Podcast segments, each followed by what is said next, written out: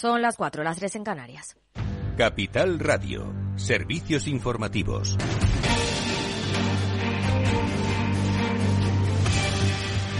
Buenas tardes. España es uno de los mejores lugares para invertir, según ha dicho el presidente del Gobierno, Pedro Sánchez, en su visita a China. Ha presentado además a nuestro país como un socio fiable y responsable ante los retos globales. Creo firmemente que las relaciones entre Europa y China y por extensión entre España y China no tienen por qué ser de confrontación. Hay un amplio margen para la cooperación beneficiosa para todos. Debemos seguir siendo socios económicamente y más allá ha pedido una mayor apertura de los mercados asiáticos y menos proteccionismo. Y es que la balanza comercial entre China y España está muy desequilibrada. China exportó el año pasado seis veces más de lo que importó de nuestro país, mientras que el Congreso ha dado luz verde a la reforma de las pensiones de escriba, que elevará las cotizaciones de empresas, autónomos y asalariados. Casi la mitad de la Cámara ha rechazado ese segundo paquete de reformas por fiar la sostenibilidad al aumento de ingresos. El Partido Popular le ha tendido la mano al PSOE para rehacer la reforma en el Pacto de Toledo, mientras que Escriba asegura que llegará el aval de la Comisión Europea y, por tanto, el cuarto desembolso de los fondos. Las 22 recomendaciones del Pacto de Toledo que nos han servido de referencia se podrían sintetizar en tres principios fundamentales sobre los que se sustenta el sistema público de pensiones y que tras este proceso salen claramente reforzados. El primero, garantizar la suficiencia de las pensiones. El segundo, reforzar su equidad y solidaridad. Y el tercero, robustecer su sostenibilidad. Las administraciones públicas españolas cierran 2022 con un déficit del 4,8% del PIB, por debajo del 5% esperado por el Gobierno y del 6,9% del año 2021, gracias al impulso de la recaudación, que registra un máximo histórico de 255.463 millones de euros, un 14,4% más. La ministra de Hacienda, María Jesús Montero, niega que el incremento de la recaudación se deba a la subida de la inflación. Es falso que el Estado esté teniendo una recaudación, insisto, que algunos tildan de forrarse con motivo de la inflación. Si los ingresos aumentan es porque aumenta la riqueza y aumenta la creación de empleo. Y la posible recaudación que se deriva de la inflación regresa y se invierte con crece en la sociedad en un día en el que hemos conocido que la tasa de inflación en España ha caído al 3,3% en marzo, la más baja desde agosto de 2021 por la evolución de la energía. La ministra de Trabajo, Yolanda Díaz, ha valorado los datos evidencia que las políticas del Gobierno en torno a los precios energéticos están funcionando y de la misma manera que les digo esto, sigo señalando que queda camino por recorrer y que lo que tiene que ver con la cesta de la compra, con la alimentación, necesita que sigamos trabajando. El problema es la subyacente sin alimentos no elaborados ni productos energéticos, que disminuye solo una décima hasta el 7,5% en sus valores más altos en más de 40 años. En Alemania, la inflación se ha reducido significativamente por la disminución de los precios de la energía, un 7,8%, aunque ha superado las previsiones, así que aumenta la presión sobre el Banco Central Europeo para que siga endureciendo la política monetaria. Claves del mercado.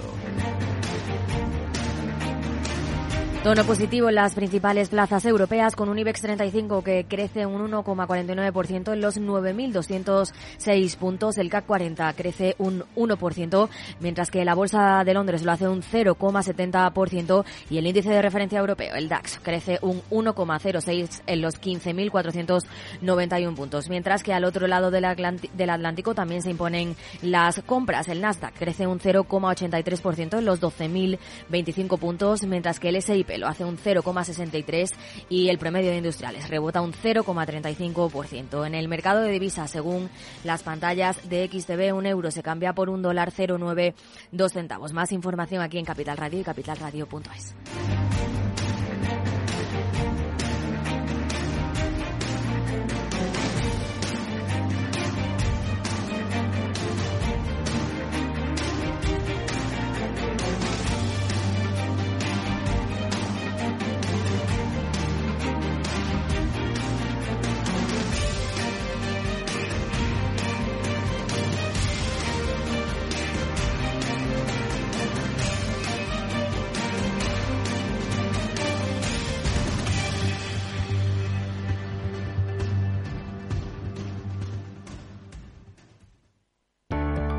personas inquietas, Capital Radio. Hey, asistente, ¿cuál es el mejor fondo de inversión del año? Hay aproximadamente 54 millones de resultados. ¿Quieres que los lea? Buf, mejor que no. Puedes seguir buscando entre millones de contenidos, pero un asesoramiento de calidad solo te lo dará un especialista. En Renta 4 te ofrecemos un servicio de asesoramiento gratuito siempre que lo necesites. Entra en r4.com y descubre cómo te podemos ayudar. Renta 4 Banco. ¿Quieres más? Desde B Vino traemos lo mejor de la Rioja Alta y apostamos por la excelencia y la singularidad. En B Vino seleccionamos nuestras vendimias y mantenemos la esencia de la tradición. En B Vino cuidamos de nuestra gente y nuestra tierra, porque no somos un vino más. Somos B Vino. Conócenos en bvino.es.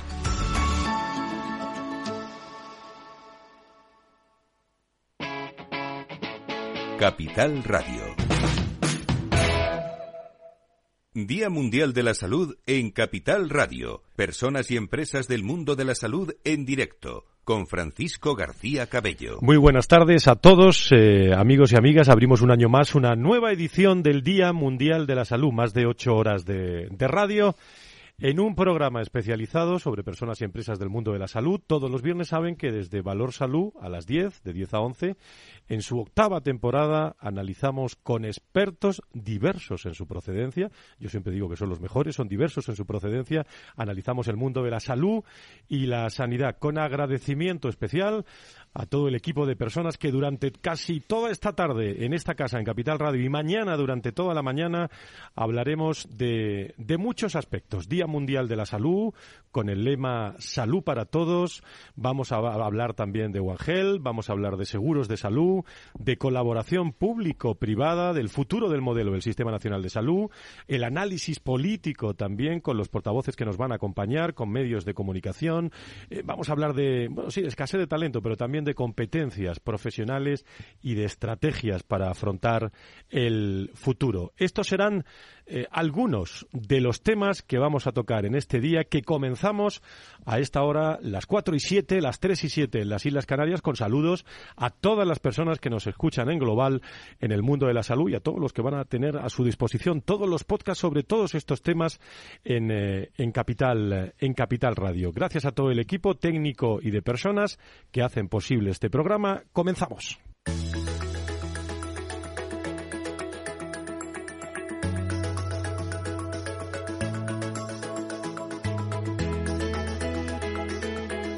En Capital Radio, Día Mundial de la Salud con Francisco García Cabello. Reconocimiento a la salud como un derecho básico y universal, así como fomentar el acceso a la atención sanitaria de calidad en todas las regiones del mundo. En 1948 los países del mundo se unieron y fundaron la OMS, la Organización Mundial de la Salud, para promover la salud, mantener el mundo seguro y servir a los vulnerables para que todos en todas partes puedan alcanzar el más alto nivel de salud y bienestar. Cinco años llevamos ya celebrando este día eh, con eh, muchas mesas de trabajo que nos ayudan a los que hablamos de estos a ponernos también en situación y conocer realmente lo que está ocurriendo en el mundo de la salud y la sanidad en global. Este año se celebra también el 75 aniversario de la OMS y en una eh, oportunidad, diría yo, para mirar hacia atrás los éxitos de la salud pública que han mejorado la calidad de vida durante los últimos eh, siete décadas. Hablaremos también de la salud privada, la Organización Mundial de la Salud, la cobertura eh, sanitaria de la salud está referida también al acceso que deben tener pues todas las personas, los servicios de salud esenciales, cuando y donde lo requieran, sin que les genere, pues, eh, en ocasiones dificultades económicas. A pesar de ello, al menos de, eh, al menos la mitad de las personas en todo el mundo siguen sin tener acceso a una atención sanitaria eh, de calidad. Vamos a hablar aquí mucho de muchos aspectos, retos de, de futuro la colaboración público-privada y también la profesión médica, las enfermeras van a estar presentes muchos aspectos, pero ahora vamos a recibir en unos segundos eh, al consejero de Sanidad de la Comunidad de Madrid, Enrique Ruiz Escudero, que nos acompaña ya.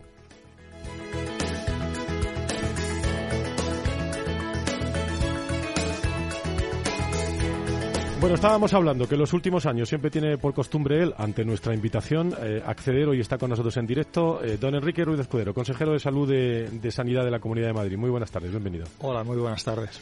Decía eso, que, hablábamos por teléfono en, en un momento, eh, digo todos los años, hoy en directo, en un momento en el que, bueno, este, no sé si quiero hacer una reflexión inicial sobre este Día Mundial de la Salud, con un lema que es salud, salud para todos, nunca un lema eh, tenía tanto mensaje como, como este año.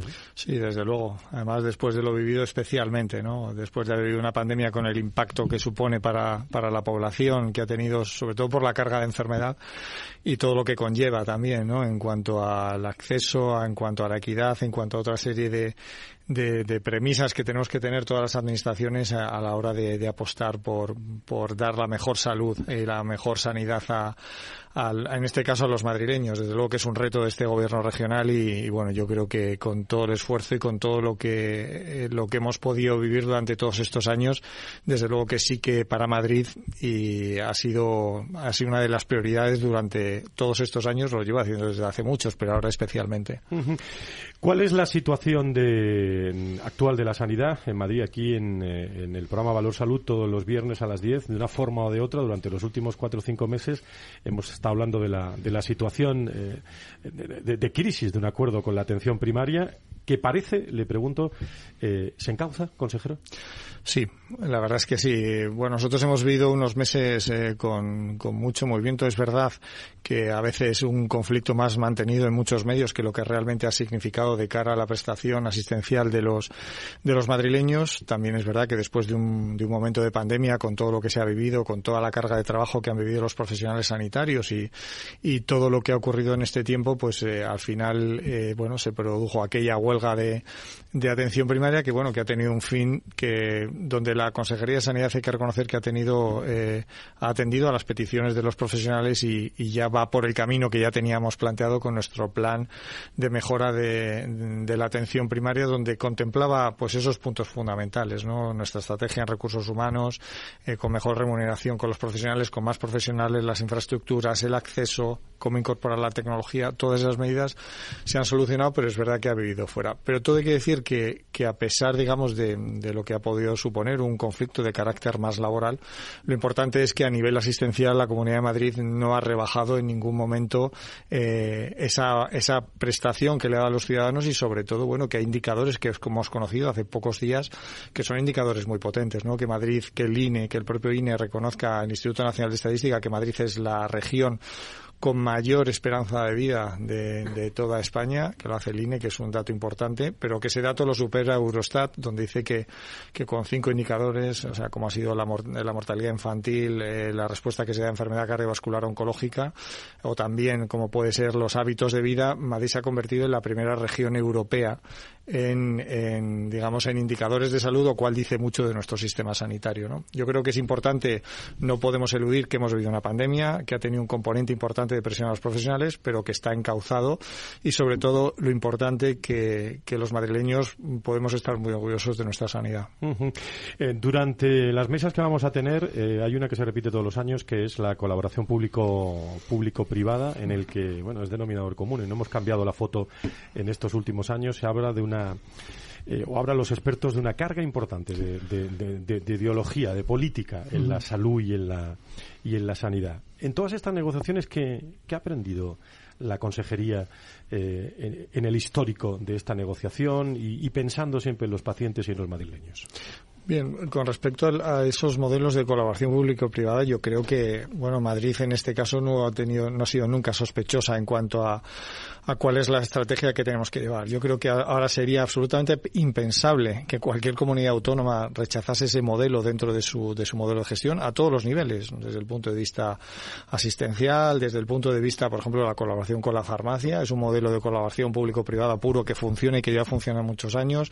En los modelos de investigación, en el modelo modelo eh, con, con, los medicamentos, yo creo que son modelos que tienen que estar absolutamente interiorizados y que ahora, insisto, que sería impensable tratar de eh, hacer una gestión en cualquier consejería sin estos modelos. Ahora bien, lo que hay que establecer es un marco jurídico que sea seguro, con un horizonte temporal fiable y, sobre todo, que con unos indicadores en salud y también económicos que puedan responder a, el, a la fortaleza de este modelo de gestión que, insisto, que la Comunidad de Madrid ya llevamos décadas con estos modelos y, desde luego, los resultados ahí ¿no? Los madrileños validan estos modelos y, sobre todo, fuera de los condicionantes que son puramente ideológicos, que son los que hacen que habitualmente traten de, enrarecer el ambiente, la realidad es que luego eh, los madrileños sí que validan estos modelos y, bueno, yo creo que valorando los resultados es como mejor podemos comprobarlo. ¿Cómo interpreta el consejero de Sanidad de la Comunidad de Madrid, por ejemplo, los aspectos que aquí hablamos mucho de la, de la ley de equidad, su desarrollo? Eh, ¿Esta es una ley para todos? Es una ley absolutamente disparatada. Ya hicimos su crítica en, en su momento, que ya, o sea, de carácter de sesgo absolutamente ideológico y que desde luego que, que va en contra de, insisto, de lo que hemos hablado antes, que es uno de los modelos bien claros, que es los modelos de colaboración público-privada, que ahora, insisto, que no creo que haya ninguna comunidad autónoma que pueda permitirse eh, revertir estos modelos dentro de sus modelos de gestión. Es algo que hacen todas las comunidades autónomas, independientemente del signo político que tenga, y desde luego que en el Congreso que, se haya aprobado esa ley de, eh, equidad eh, me parece una malísima noticia, sobre todo, insisto, por ese componente puramente ideológico lógico, además que tengo que decir que se defendió con cierto entusiasmo por parte del Ministerio, algo que, que resulta todavía más sorprendente, ¿no? Porque precisamente quien tiene que analizar, coordinar, liderar, tomar decisiones estaba en contra de la propia, de los propios modelos de actuación de las comunidades autónomas, lo cual hace todavía más disparatado el, el anuncio de esta ley. Hoy hablando con expertos me, me decían, hablando sobre escasez de talento que le pregunto ahora, eh, que en España tenemos 17 modelos, 17 modelos de, de, salud y de sanidad. Eh, leía las declaraciones de José Manuel Miñones, el, el que va a ser eh, ministro. Eh, bueno, en principio, cuando estamos hablando de, de personas, de, de formación, de, de, bueno, de médicos, de enfermeras, la escasez de talento es el, el gran hándicap que tiene nuestra salud y nuestra sanidad? Digo, hablando de profesionales. Bueno, es uno de ellos. Eh, yo creo que lo que ha ocurrido es una falta de estrategia clara y de planificación por parte del Ministerio, que es el responsable en la formación de, de los profesionales sanitarios y, de hecho, ese conflicto de atención primaria principalmente ha venido por esa falta de planificación. ¿no? Yo, yo de consejero de Sanidad cinco años y medio y he conocido cinco ministros, con lo cual cuando un ministro entra hasta que empieza a enterarse ya le han cesado, lo cual es algo que es, me parece terrorífico, ¿no? Para, para algo que es fundamental, que supone el 40% del presupuesto de la Comunidad de Madrid y sobre todo, claro, que si uno no establece esa planificación, claro, primero hay que partir de los profesionales. El déficit que tenemos de médicos de familia en todas las comunidades autónomas es tremendo y siendo Madrid la que probablemente menos déficit tenga. Entonces, claro, si no hay esa planificación, por muchas medidas organizativas, retributivas, en cuanto a los procesos que tomen las comunidades autónomas, si no hay esa planificación, pues va a ser complicado que, bueno, que tengamos talento, conseguimos retenerlo, pero es una cuestión cuantitativa. Se jubilan más de los que pueden ingresar saliendo de, esa formación Con lo cual es, nos parece muy complicado que si no se toman decisiones a corto, a medio y a largo plazo, poder revertir esto, ¿no? Yo espero que, en diciembre, a partir con un nuevo gobierno, con Feijóo a la cabeza, podamos dar las soluciones que, que merece, que merece la sanidad y sobre todo, porque el Ministerio siempre se escudan en no hay competencias, sí que hay competencias. El Ministerio tiene competencias, tiene función importante en acceso a los medicamentos, en salud pública, en unificar eh, todo lo que es salud digital en los recursos humanos y ahí es donde, desde luego, ha habido una ausencia de liderazgo absoluto y especialmente durante la pandemia. Esto me decían esta mañana alguien que sabe mucho sobre esto. Me decía, el problema de la salud y la sanidad en nuestro país es un problema de recurso humano. ¿Coincide? Sí, y sobre todo de, de, de, reorganización porque no nos olvidemos que la transformación que sufre eh, la sanidad, que sufre, ¿no? Bueno, que son mejoras a todos los niveles, ¿no? En investigación, en innovación, en, a nivel tecnológico, requiere que cada vez nuestros profesionales vayan adaptándose y vayan, pues, consiguiendo que, que todo ese talento y todo ese conocimiento lo puedan aplicar de la mejor, de la mejor manera. Desde luego que había que, que repensar porque, insisto, que en estos cinco años hemos tenido una ausencia de planificación total que ahora estamos padeciendo. Y desde luego las decisiones hay que tomarlas a todos los niveles, desde la universidad, en la formación de los MIR y luego hacer, digamos, una buena política de recursos humanos pues para conseguir tener algo que, que creo que es, que es eh, algo que valoran mucho los españoles, y en nuestro caso los madrileños, que es la sanidad y la salud que tienen. Dos cuestiones más y, y le, bueno, le, iba a decir les presento a los invitados y ya le dejo porque hemos pactado la, la, la entrevista, digo, de estar un rato se tiene que ir el consejero a, a presentar otra cosa, pero por lo menos saludar a las personas que están, eh, que están con, con nosotros. Creo que está Marta Villanueva, directora general de la Fundación IRIS, al otro lado del lío telefónico. Querida Marta, ¿cómo estás? Buenos días, buenas tardes. Buenas tardes, Fran. Buenas tardes, Enrique, y a todos los que os encontráis allí en el estudio. Encantada de saludaros y compartir este espacio en pro de la salud y la sanidad. Gracias, Marta. Carlos Ru, presidente de la Patronal de la Sanidad Privada de España y presidente de la Comisión de Salud de la COE. Don Carlos, muy buenas tardes. ¿Qué tal, Fran? Muy buenas tardes. Un placer acompañaros. Y está también con nosotros eh, Eduardo Pastor, presidente de COFARES. Eh, querido Eduardo, ¿cómo estás? Muy buenas tardes. Buenas tardes, Fran. Muchas gracias. Y José Soto, presidente de, de SEDISA. Eh, muy buenas tardes, bienvenido. Muy buenas tardes, Fran, muchas gracias. Bueno, se, se, nos tiene que ir el consejero, pero no sé si queréis saludarlo, decirle decirle algo, o, o vamos, lo que queráis. Aquí... Pues darle la enhorabuena, ¿no? Primero de Europa, eh, primera región de Europa, eh, es, una, es una grata noticia y que antes de las elecciones se consiga poner paz en este clima bélico que tenemos preelectoral, pues también es una buena noticia que la sanidad no esté metida en, ese, en esa batalla o que haya disminuido esa tensión, ¿no? Uh -huh. Yo me uno a esa enhorabuena y le deseo al consejero que siga teniendo el tino y, y, y el buen acierto en general de, de virar el sistema sanitario hacia los resultados y hacia la salud. Pues, pues yo no puedo más que compartir bueno, la felicitación y aplaudir la, la, bueno, pues la gestión, el posicionamiento y, y, bueno, pues como lo ha hecho Enrique y su equipo durante todo este tiempo, porque nos hemos sentido todos muy respaldados y hemos aplaudido esa apertura de colaboración público-privada que evidentemente, como decía al principio, pues tendría que compartir todas las comunidades autónomas y que no se puede entender la sanidad sin esa colaboración. Así que enhorabuena y gracias, consejero. Eduardo. Pues yo, sinceramente, consejero, me uno a mis compañeros en la felicitación. La verdad es que ha sido una gestión extraordinaria bajo nuestro punto de vista, bajo mi punto de vista, lo que has hecho en la Comunidad de Madrid en cuanto a la sanidad. Los resultados dan reflejo realmente de lo que es la sanidad madrileña. No tengo nada más que agradecerte el trabajo y, por supuesto, felicitarte a todo tu equipo, que, que sé que tienes un gran equipo detrás. Muchísimas gracias. Pues, no sé qué decir. Bueno, eh, yo sí tengo la última pregunta que para, para el consejero. Cuando eh, le, le escuchaba en todos estos meses hablar de, de, todos los temas que, bueno, que han tenido en cartera con los eh, sindicatos, con sí. la primaria, y usted ha repetido, bueno, esto es un tema porque están las elecciones cerca, están las elecciones cerca. ¿Han llegado las elecciones? ¿Futuro del consejero? Bueno, el futuro ya está bastante. Es una, es una incógnita que despejamos ya hace, hace 15 días, después de una conversación con la presidenta, bueno, porque había varias opciones. Bueno, ella será el, el ser candidata a la alcaldía de Pozuelo, pero bueno, al final eh, decidimos que creo que era, que era.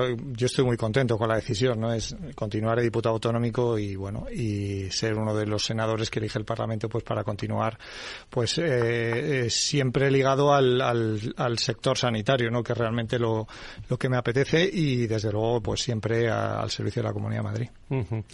Le iba a preguntar, uno se encuentra satisfecho con el trabajo realizado, pero cuando deja la consejería, ¿cómo se encuentra?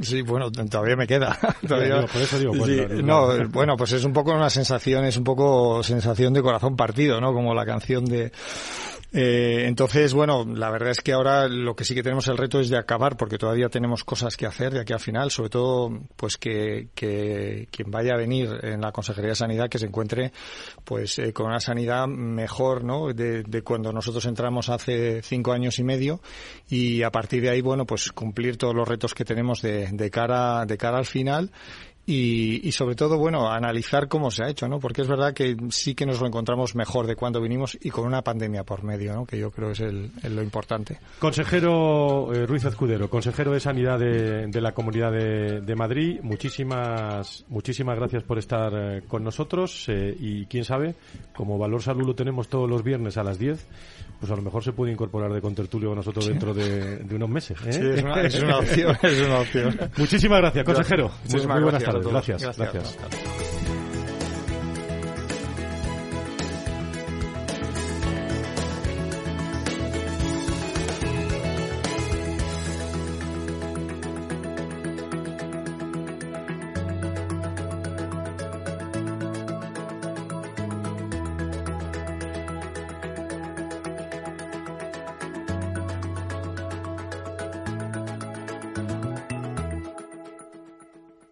¿Sabes cuál es el mejor dial para escuchar Capital Radio?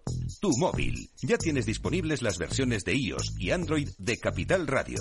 Y si quieres escucharlas en tu coche, lo tienes muy fácil. Empareja el Bluetooth de tu coche con tu móvil o tableta, entra en la app de Capital Radio y ya lo tienes. Escucha Capital Radio en digital. Y si te preguntan qué escuchas, no lo dudes. Capital Radio.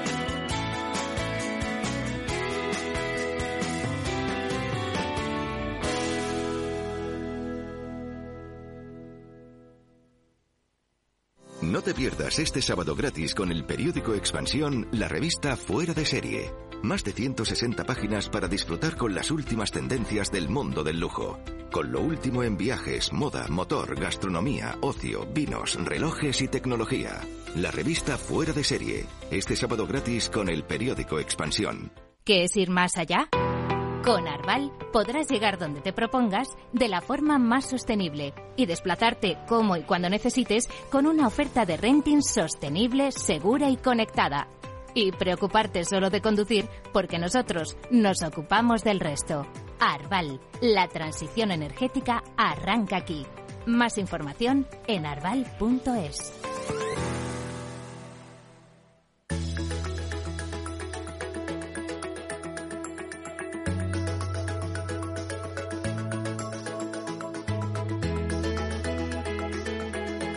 En Capital Radio, Día Mundial de la Salud con Francisco García Cabello. Agradezco a todas las personas, ¿eh? a todas las eh, empresas, las personas que van a estar con nosotros durante este Día Mundial de la Salud en colaboración con Aspeconidis. Eh, y bueno, y tengo que mencionar también el agradecimiento a Vitas, a Rivera, Hospitales Parque, HM Hospitales, a Laboratorios Echevarne, a Hospitales San, San Roque, a HLA eh, Grupo Hospitalario, a IMED, a La Paloma, Recoletas, en fin. Eh, ya no había más horas en la programación también para poder eh, estar con más, con más personas. Estamos en tertulia de esta tarde, en la inauguración de este Día Mundial de la Salud, con Carlos Rus, con Marta Villanueva, con José Soto, con Eduardo Pastor. Bueno, el, sobre la, déjenme que, sobre las reflexiones del, del consejero, no sé si queréis decir, eh, decir alguna cosa. Yo, mm, yo le he visto, le he visto en situación de que, eh, bueno, que también uno tiene alivio cuando se va y deja, y deja un puesto como la salud y la, y la sanidad, que, ha trabajado mucho y, y triste no se le veía, ¿eh?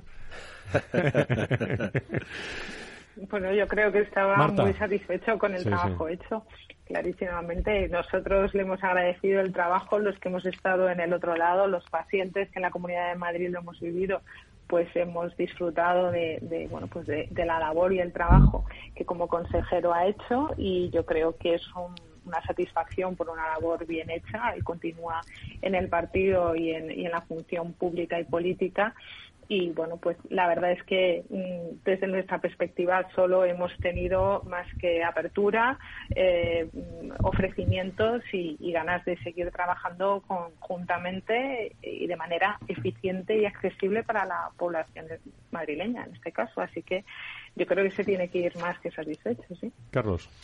Bueno, eh, hablamos de salud para todos, hablamos de un derecho que se, se, denomina como básico y del importante de ese acceso ¿no? a lo que son los servicios esenciales. Y yo, yo me gustaría completar un poco ese ese ese eslogan de salud para todos. ¿no? no lo habrá si no es contando con todos. Entonces, salud para todos y contando con todos. Con todos los pacientes, sin etiquetas, y todos los médicos, no diferenciando si el ámbito es público y privado, con todos los recursos.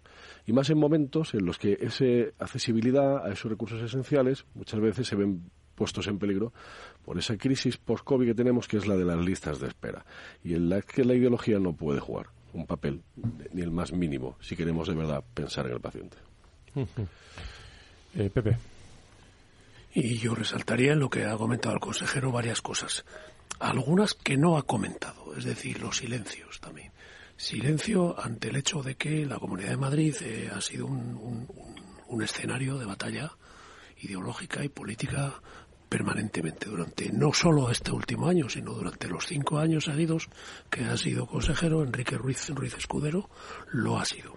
Pero es más, también ha sido escenario de batalla interna en su propia organización, en su propio partido.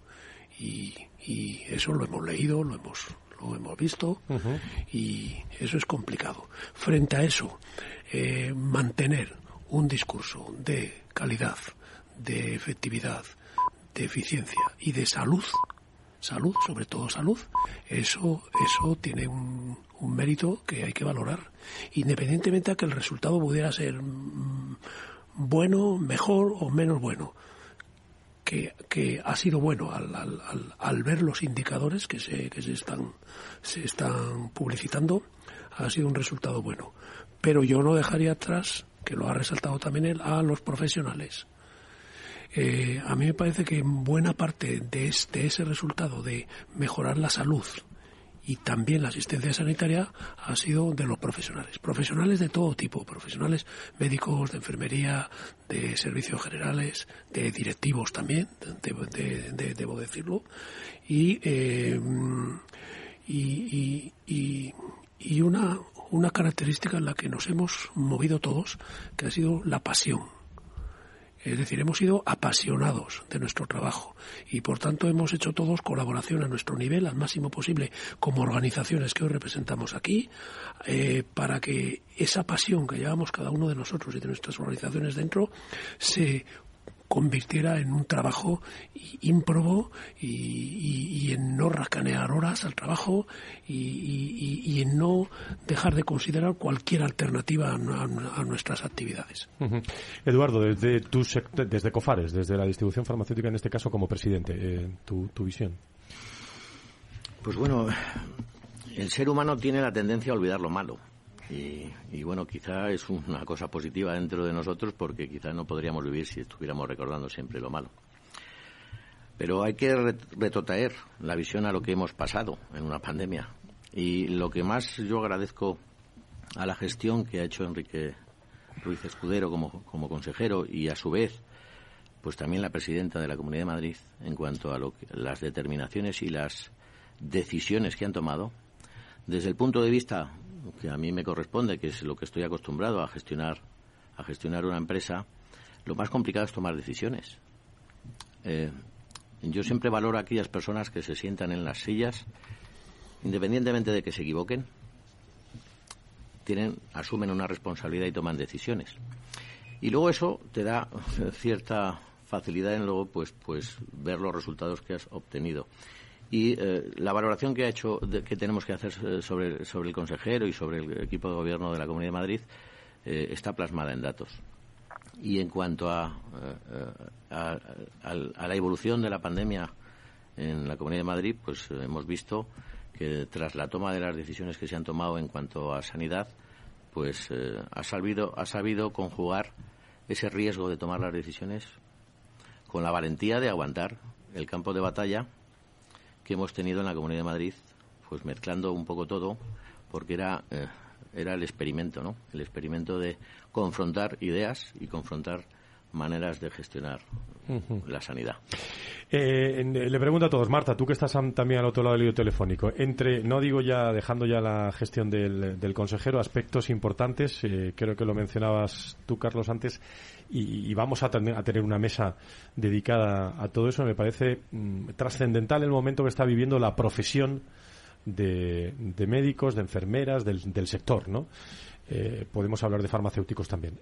pero eh, esa escasez eh, se daban eh, hay cifras eh, bueno se dan muchas cifras no de que bueno los baby boom pues de los médicos vamos vamos a tener ahora una cifra de médicos que se van a jubilar impresionante que no hay médicos en, en España que, que muchos están rozando también la falta de y digo esto entre comillas de ilusión de vocación incluso por por su por su trabajo ¿Qué solución tiene, tiene esto en vuestro, en, vuestro entender sobre el día a día porque estamos hablando de atender a pacientes, que al final son los las, las personas que nos están esperando, digo, en los hospitales, en, en, todo, en las farmacias, en todos los sitios. Marta.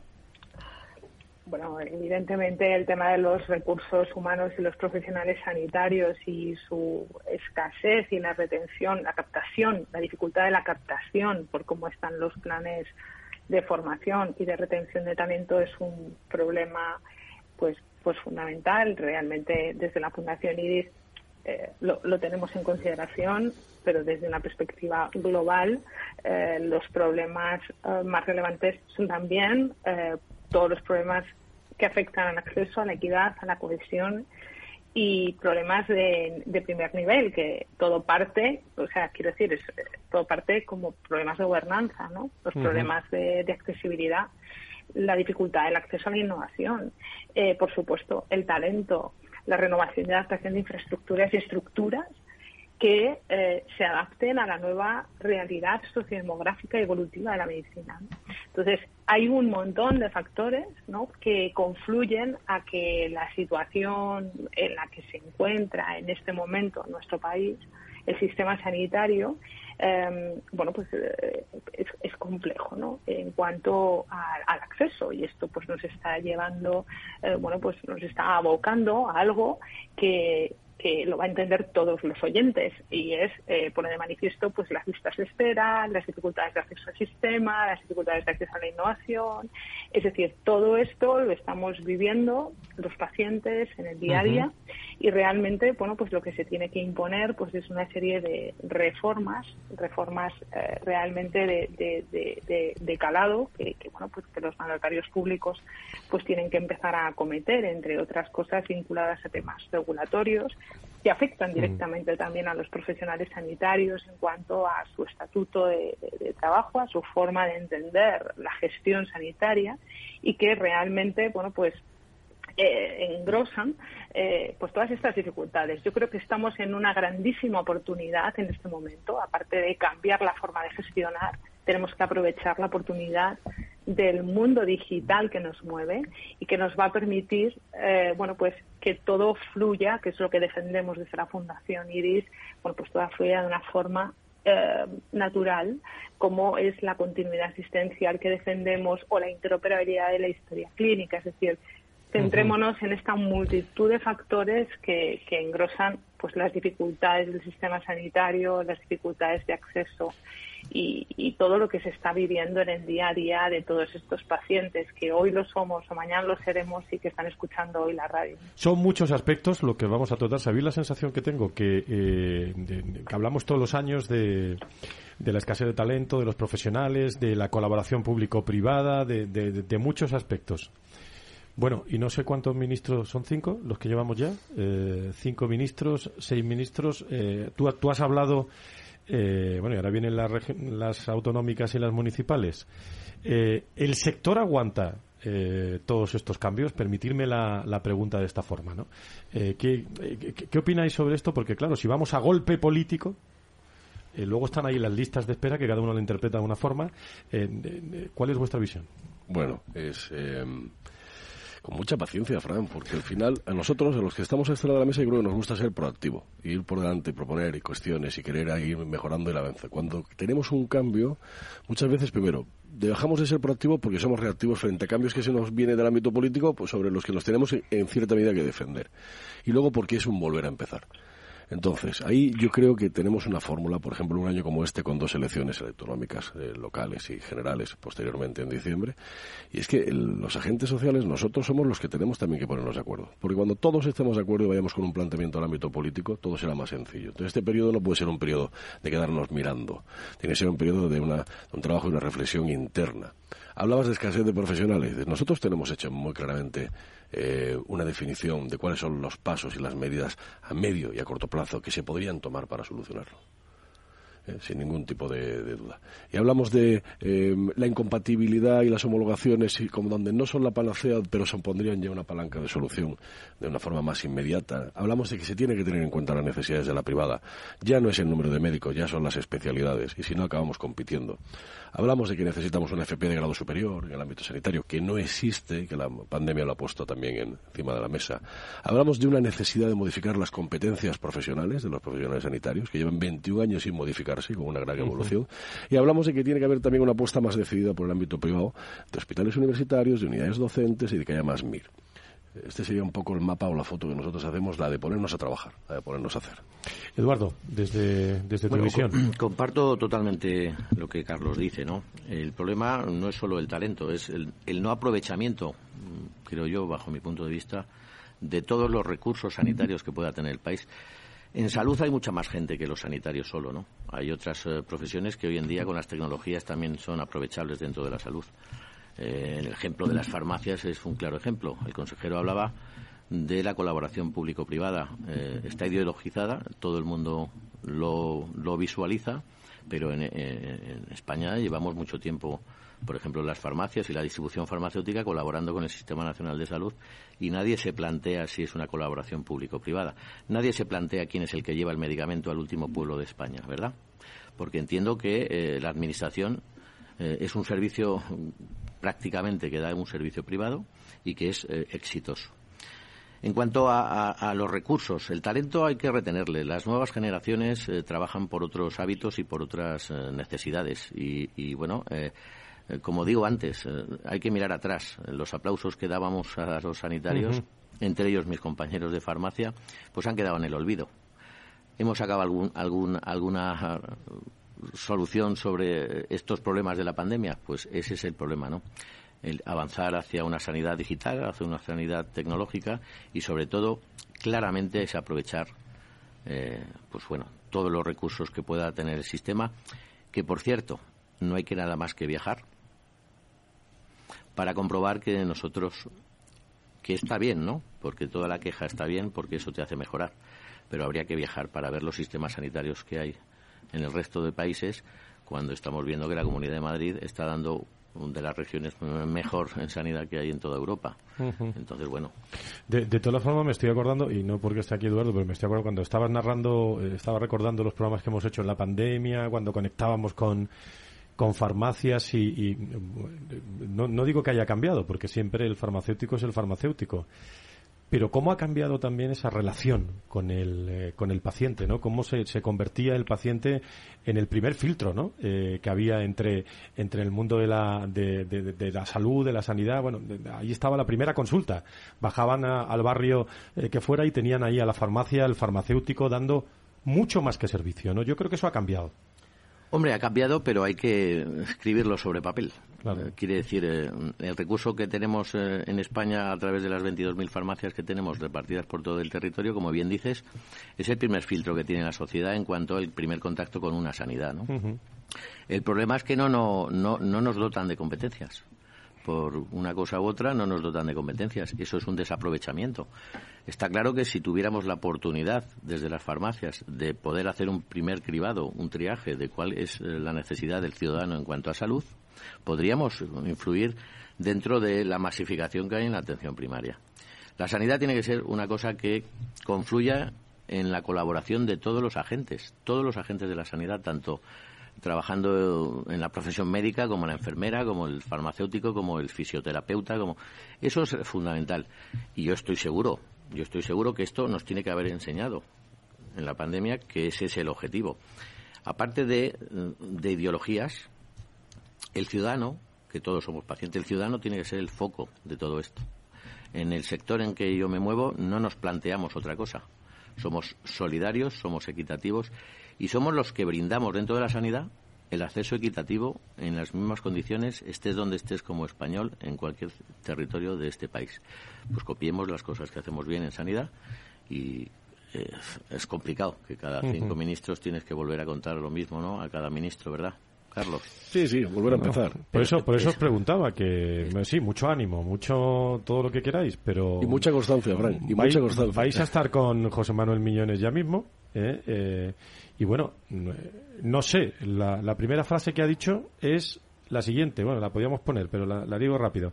Prometo trabajar desde el convencimiento de que no existe el gasto en sanidad, sino la inversión en, salud. Eso es lo, primero que ha dicho.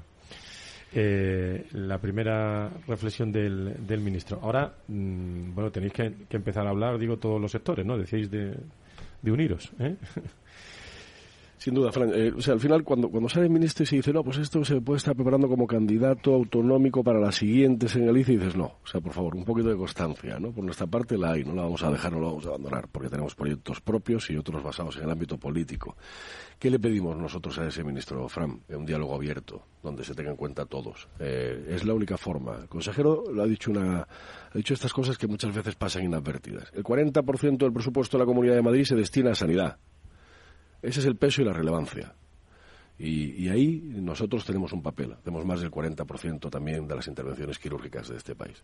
En esa ecuación de 40%, tenemos que contar todos. Eh, Pepe, te lo pregunto a ti, eh, esto que te voy a preguntar, pero ¿ha cambiado la forma de, dirigir en, las organizaciones en los últimos, eh, digo, las organizaciones de, sanidad, claro, que, que, es lo que sabe Sedisa también? Está cambiando constantemente, constantemente. Es decir, desde la concepción de que el sector no es un sector uniforme, es un sector diverso, variado, casi son mm, pequeñitos subsectores que forman un sector. Desde esa concepción, pues hay distintos, distintos eh, roles directivos y hay distintos estilos de liderazgo. Incluso hay no liderazgos también dentro de los directivos. Eh, lo que sí que hay es también hay talento directivo. Y el talento directivo eh, nos hemos empeñado desde las organizaciones de directivos como SEDISA que crezca a través de la formación, a través de, de, la, de la mm, petición pesada y constante que estamos haciendo de que se autorice un, grado universitario en gestión sanitaria para que los próximos directivos tengan un nivel de formación y por tanto de preprofesionalidad superior. A partir de ahí, pues nos parecemos al resto. Es decir, valoramos más la sociedad en que nos movemos, valoramos más el tipo de trabajo, valoramos más los incentivos en cuanto a condiciones de vida, más que antes y, más que los incentivos monetarios o más, o más que y si, y, si peleamos por los por los horarios y por las condiciones y por los presupuestos es para tener una vida mm, más satisfactoria y para poder alcanzar nuestros objetivos más fácil. Marta, eh, eh, iba a decir cuando me ha tocado alguna vez moderar algo con tu presidente, con Juana Barca, lo primero que hago es mirar las redes sociales. Digo, a ver si le voy a preguntar algo que ya ha dicho eh, por la mañana. Eh, en, todos los aspectos que, está hablando eh, Idis, eh, bueno, ¿dónde, ¿dónde estaría el gran reto que tenéis para los próximos meses?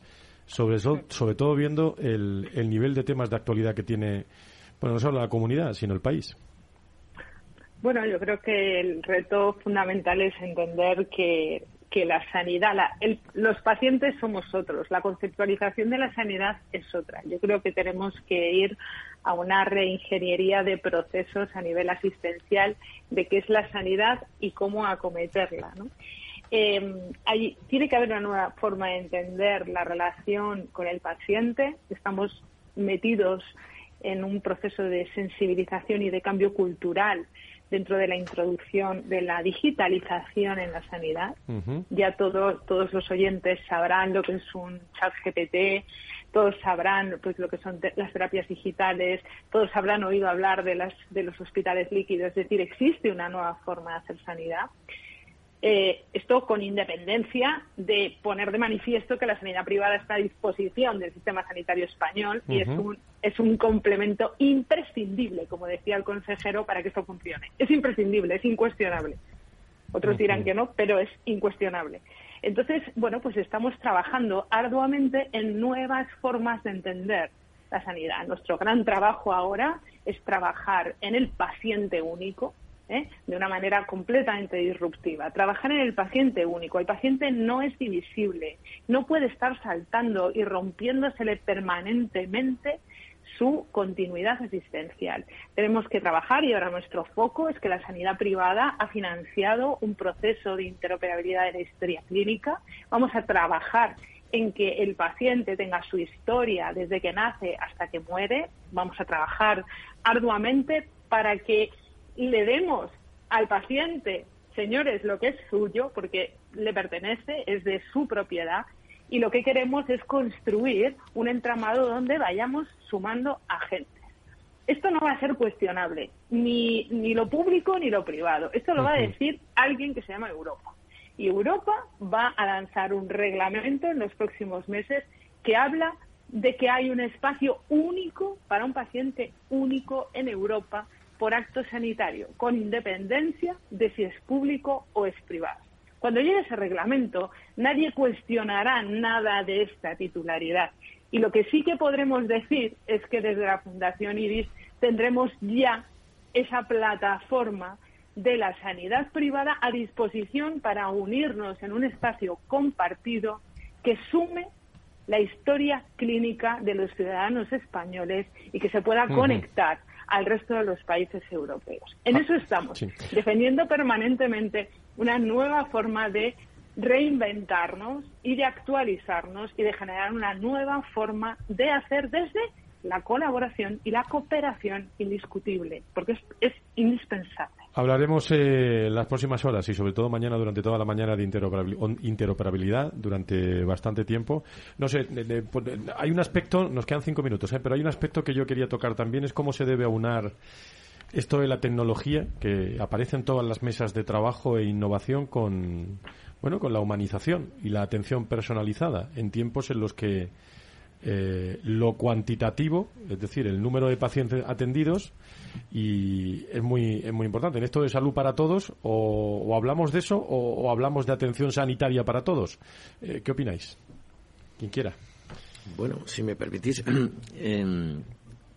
para mí la digitalización es una herramienta, es una herramienta que viene a favorecer todos los campos de todos los eh, sectores, sin ninguna duda. en la sanidad, eh, la digitalización, la tecnología viene a ayudar. Pero claro, yo como sanitario también tengo que decir que no, no existirá nunca un 100% digital, un 100% como estábamos antes, ¿no? La, eh, la, valoración de un ser humano frente a otro, incluso vestido con una bata blanca, eso da un efecto sanitario que es diferente a lo que puede hacer una máquina. La tecnología también nos puede llegar a ayudar a em, que los recursos que estamos dedicando a la sanidad sean eficientes. Quiere decir, yo soy un firme convencido de que la sanidad va a ser predictiva y a través de la inteligencia artificial podremos conseguir que la sociedad eh, sea nos, nos, podamos anticipar a, los eventos sanitarios más importantes que puedan venir en el futuro, que vendrán. Es el primer aviso que nos han dado a una sociedad, eh, por lo menos en la que nosotros creo que estamos viviendo. No hemos vivido otra pandemia de este calibre. Nos ha dado una oportunidad la naturaleza de poder sacar conclusiones positivas de esto y bueno, eh, los sanitarios eh, físicos, la humanidad de la sanidad, nunca creo yo que se podrá perder, porque entonces perderemos la esencia de lo que es la salud. Os pido brevedad, quien quiera. Ah, a mí me parece. A mí, a mí, me parece que lo que se nos viene son personas que saben moverse mucho más que nosotros eh, con las tecnologías, como ha sido siempre, siempre con todo tipo de tecnologías, con esto también, nativos digitales que nos van a cambiar absolutamente nuestra concepción, expertos digitales y forzosos digitales porque nos vamos a tener que enganchar. A, partir de ahí, a mí me parece que será una oportunidad para la humanización con los evidentes riesgos de eh, apartarse de los objetivos, de aprovecharlo para cuestiones individuales, eh, incluso bueno, sospechosas de ser ilícitas, etcétera. Pero en definitiva, creo que va a mejorar la humanización. Asistíamos hace poco a un congreso eh, fantástico en Canarias, eh, organizado por, por Sedisa. Enhorabuena, por cierto. No sé, se lo dije en su día entrevistándolo, pero más de casi 3.000 personas eh, en Las Palmas de Gran Canaria. Muchas gracias. Y a mí me gustó mucho la forma que hubo de aterrizar esa llegada de esa tecnología que aportaba. ¿no? Hablábamos de inteligencia artificial y se decía, esto es para detectar de forma precoz las enfermedades o reducir las biopsias.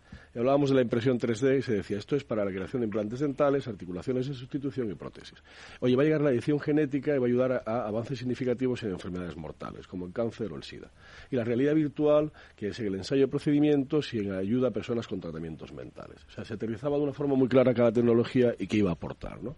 O vendajes inteligentes que monitorizan las, cicatrices o ayudan a la aceleración del cierre del tejido.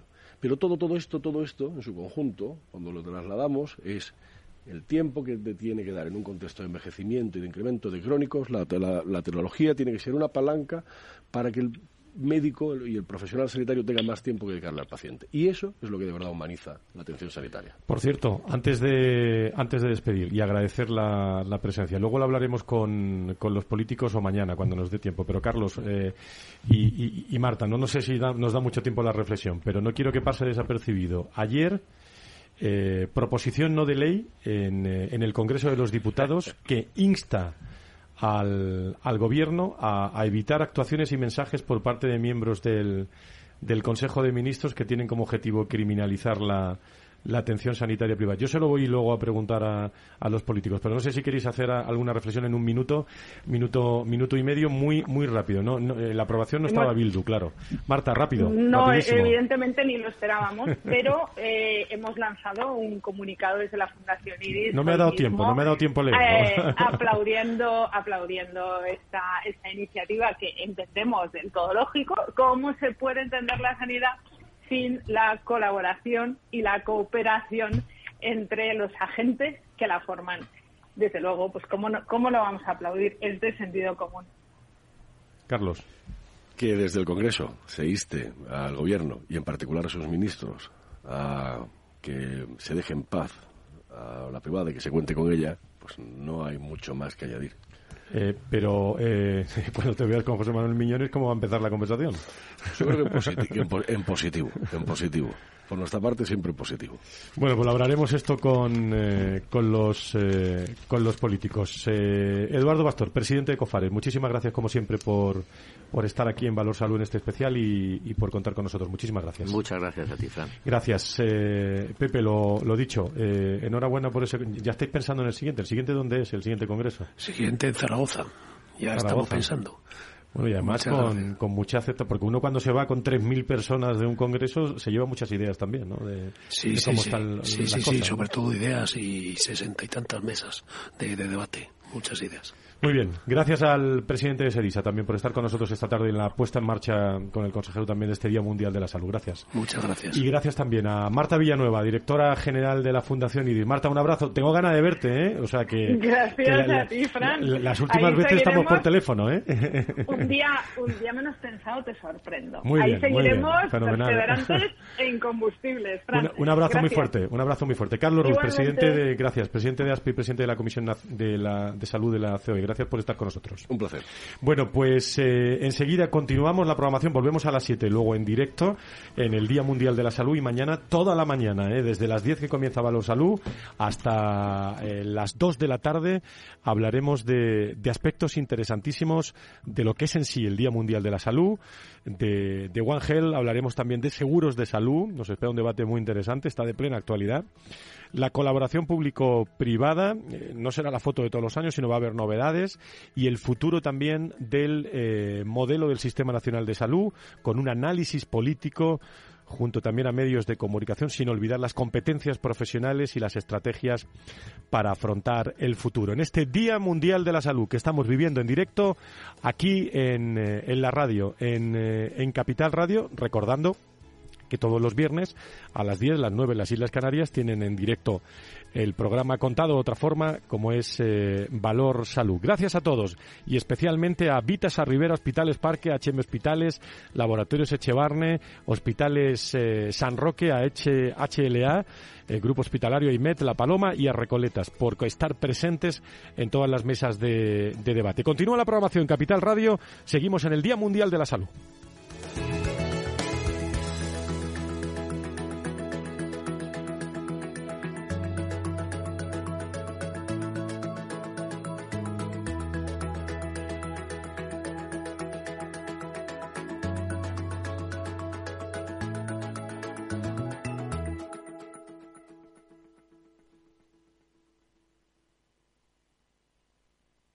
En Capital Radio, Día Mundial de la Salud con Francisco García Cabello.